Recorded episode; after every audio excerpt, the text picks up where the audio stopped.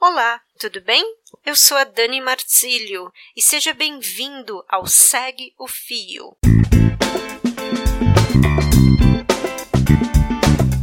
Esse é o programa do Midcast, onde são materializadas em podcast as populares threads do Twitter, em episódios de no máximo 8 minutos. Se você não sabe do que eu estou falando, thread é uma sequência de vários tweets abordando um tema específico, onde apenas 280 caracteres não seriam suficientes. Esse formato aqui será sempre gravado com uma pessoa narrando, pode ser algum convidado, algum integrante do Midcast ou a própria pessoa criadora do fio. Vale lembrar que o conteúdo a ser reproduzido aqui será sempre com a autorização prévia do autor ou autora. Hoje iremos conferir a thread da Amanda de Marte, arroba Amanda underscore Rubio. Ela foi publicada no dia 9 de 5 de 2019 e fala um pouco sobre o funcionamento das bolsas de pesquisas nas universidades.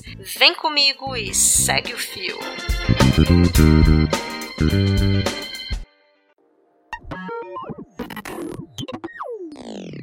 Eu já falei, todo mundo do nosso grupo de divulgação de astronomia já falou, mas vou reforçar alguns pontos aqui. A bolsa é nosso único salário, uma vez que temos dedicação exclusiva para a pesquisa. A CAPES e a CNPq são responsáveis pela grande maioria delas e estão cortando por falta de dinheiro pós-estricto senso, que é onde se faz pesquisa científica, é diferente de lato senso, aqueles tipo MBA. O estricto é um emprego, com a diferença que a gente não tem nenhum direito trabalhista. Deixa eu destacar de novo que é nenhum direito trabalhista. Nós trabalhamos na universidade. Somos aquelas pessoas estranhas que você vê sempre no bandejão, mas nunca nas aulas da graduação. Aqueles que têm cara de cansado 24 horas por dia, 7 dias por semana. Mesmo se as bolsas não estivessem sofrendo cortes, com o corte ocorrido no orçamento da universidade, nossas condições de trabalho pioram. A bolsa é, com todo respeito, uma micharia. São R$ 1.500 de mestrado para quem faz um trabalho super especializado e com graduação nas melhores universidades da América Latina. Essa grana, em São Paulo, paga aluguel no máximo de uma kitnet chechelenta num bairro perigoso. Empresa nenhuma vai pagar para astrônomo estudar galáxia. O que fazemos é ciência de base, que gera conhecimento para a humanidade em geral e que geralmente não tem aplicações práticas diretas, pelo menos não em curto prazo. Mas aí nesse caso tem sempre alguém que fala: "Ai, mas se não tem aplicação direta, tem que cortar mesmo. Gente, para. Porque na hora que a gente pesquisa, não se sabe mesmo. Tipo mecânica quântica, que quando fizeram era uma doideira teórica, mas é graças a ela que você tem um smartphone na sua mão.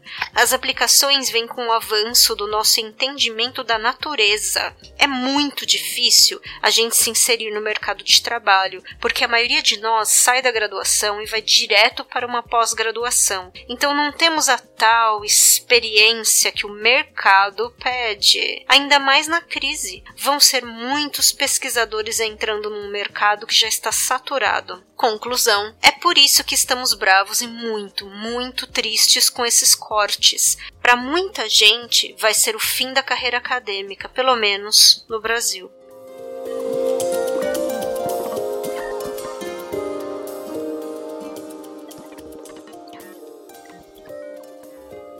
Lembrando que o link para essa thread está na descrição desse episódio. Se você quiser me seguir no Twitter, o meu perfil é @danidanaila e eu faço parte do Portal Deviante do SciCast Podcast. Vocês podem conferir meu trabalho com as pautas e com as gravações, participando das gravações do, dos episódios de História, Astronomia e Línguas.